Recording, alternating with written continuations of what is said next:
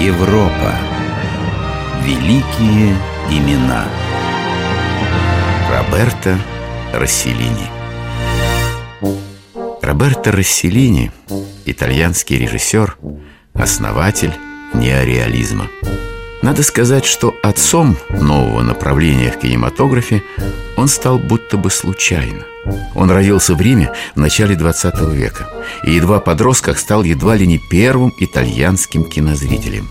Тут нечем удивляться, ведь отец Роберто был владельцем первого кинотеатра в Вечном городе, а потому его сын зачастую проводил в зрительном зале целый день. В результате мальчик уже не мыслил себя вне кино, которое стало его любовью на всю жизнь.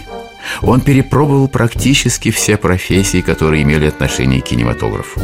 Наконец, стал писать сценарии документальных фильмов и сам по ним снимал киноленты. Это было время, когда Италией правили фашисты. И пробиться в кино можно было только, если ты снимал пропагандистские фильмы о них. Стать кинорежиссером Расселини помогла дружба с сыном диктатора Бенито Муссолини – Сын Дучи был хозяином итальянской киноиндустрии. У него работали Расселини, Филини, Антониони. Виторио Муссолини был военным летчиком, воевал в Эфиопии.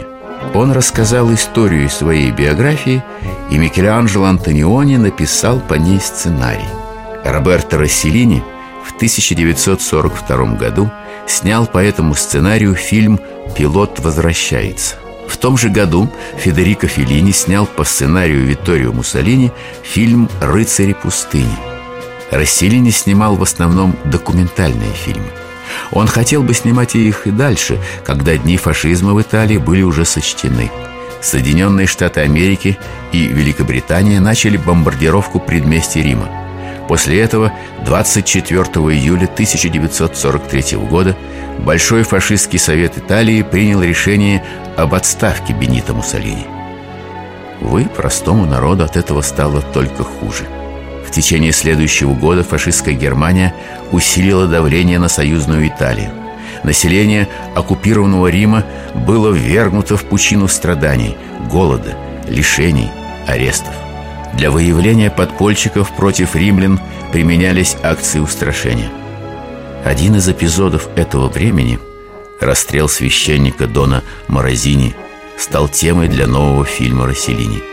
Он был задуман как антифашистский документальный фильм. А дальше произошел ряд случайностей, которые изменили замысел режиссера и привели его к созданию шедевра.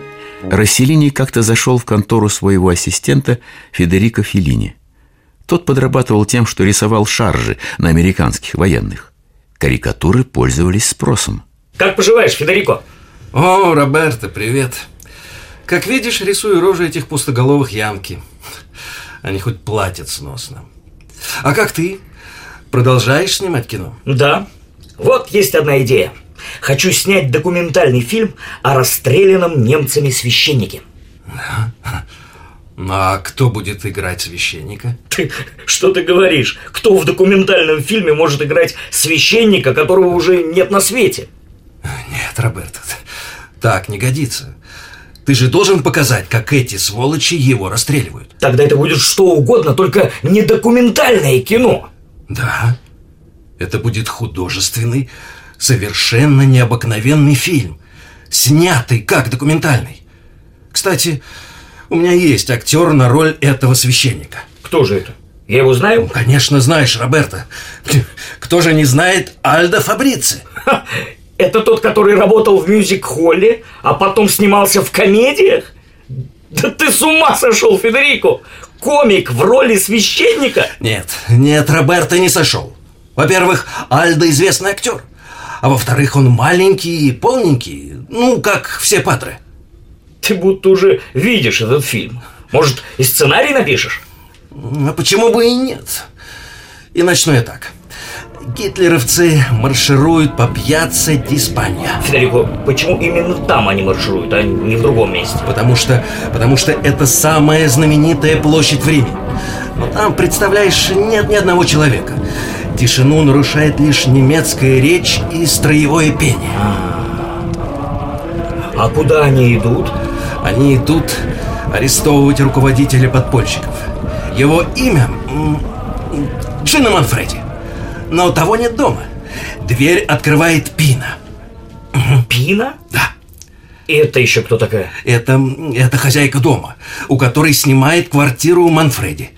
На эту роль я могу предложить... Нет, нет, нет. На женскую роль я сам найду актрису.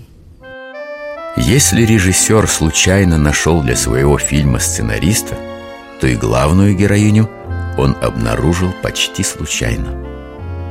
Анна Маньяни в 19 лет начала обучение актерскому мастерству. Ее карьера на сцене началась с банальной фразы «кушать подано». В 1934 году Маньяни дебютировала в эпизодической роли в картине «Слепая из Сорента». Кино ей нравилось, но пока Маньяне доставались эпизодические роли. Однажды к ней пришел молодой человек и представился. Сеньора Маньяни, меня зовут Роберто Расселини. Я кинорежиссер и хочу предложить вам роль в моей картине. Как будет называться ваш фильм, сеньор Расселини? Рим – открытый город. И кого я должна в нем сыграть? Э, Пину? Она, конечно, не блещет красотой. Пина – народная героиня. Она простая итальянка, немного грубая, страстная, горячая, поражающая естественностью, жизнелюбием и неистовой энергетикой. Что ж, вы можете прислать мне сценарий фильма.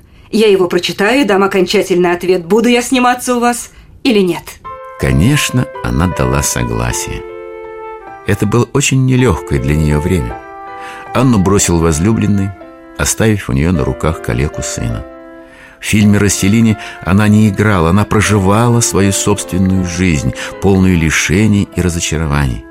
В фильме Пина бежит за грузовиком, в котором фашисты увозят ее возлюбленного Франческо. После выстрела фашиста Анна должна была упасть. Серджио Амидеи, один из сценаристов фильма, предлагал Расселине натянуть веревку, чтобы падение получилось естественнее. Маньяне спокойно возразила ему – не беспокойся, я упаду так, что ты будешь доволен Она упала так, что этот кадр вошел в историю мирового кино.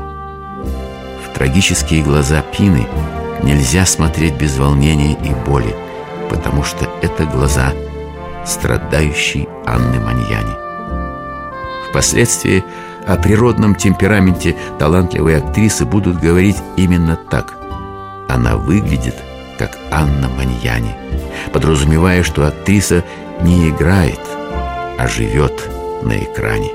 И все же не она была главным героем фильма. Им стал скромный пастор Дон Пьетро, который укрывал от гитлеровцев как коммуниста-атеиста, так и дезертира из германской армии. Когда немцы требуют, чтобы он выдал участников сопротивления, Дон Пьетро отвечает «Я католический священник, и думаю, что тот, кто борется за справедливость и свободу, идет по пути, начертанному Господом. А путей этих множество.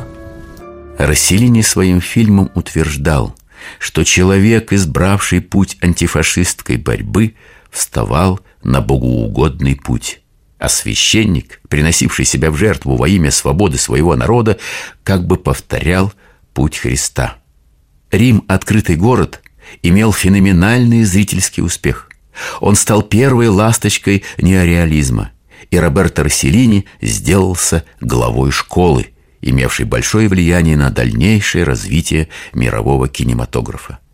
Вместо прежнего богатого кино появилось искусство, внимательно следившее за жизнью общества. От опостылевшей лжи неореалисты позвали зрителя в реальный мир – Предлагали оглянуться по сторонам, заглянуть в обшарпанные марши лестничных клеток и грязные коридоры, в подворотни и кабачки, где убивают время безработные.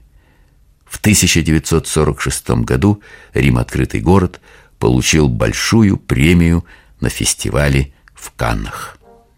Во время съемок фильма у режиссера и актрисы завязался бурный роман, который затем из физической близости перешел в душевное родство, продолжавшееся всю жизнь.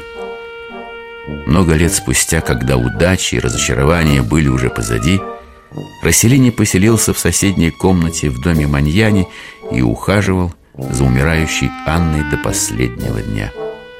Разлучницей этой итальянской пары стала актриса Ингмар Бергман.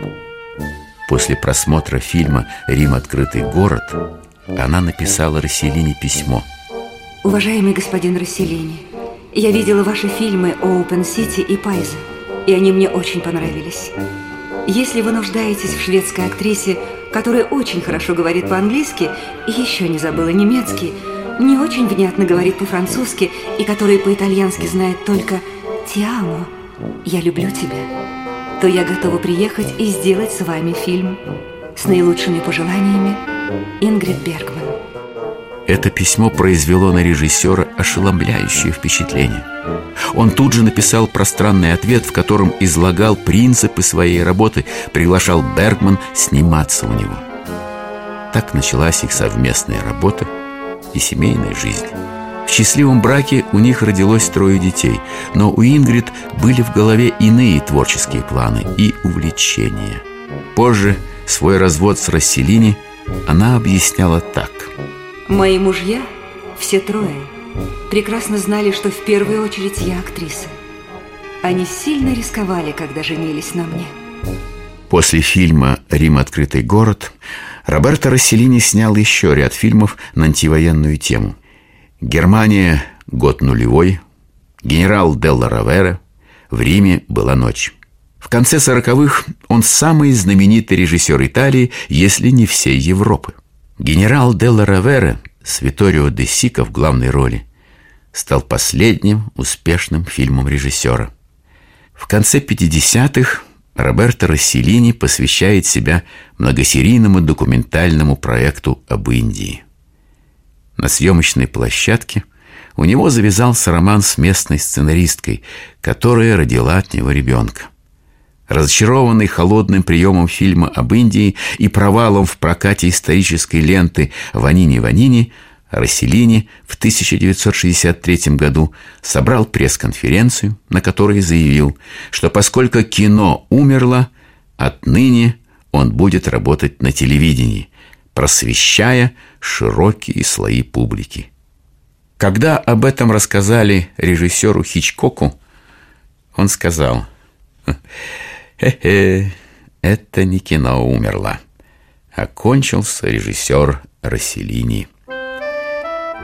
Для телевидения Расселини снял общеобразовательные фильмы-биографии Ледовика XIV, Сократа, Паскаля, Блаженного Августина и Франциска Осийского, а также трехсерийный фильм об эпохе Лоренца Великолепного – Принцип неореализма режиссер использовал в историческом телефильме «Приход Людовика XIV к власти», но без особого успеха.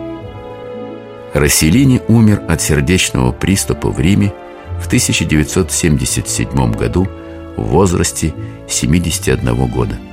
Высшим достижением его творчества, как был, так и остался антифашистский фильм «Рим. Открытый город».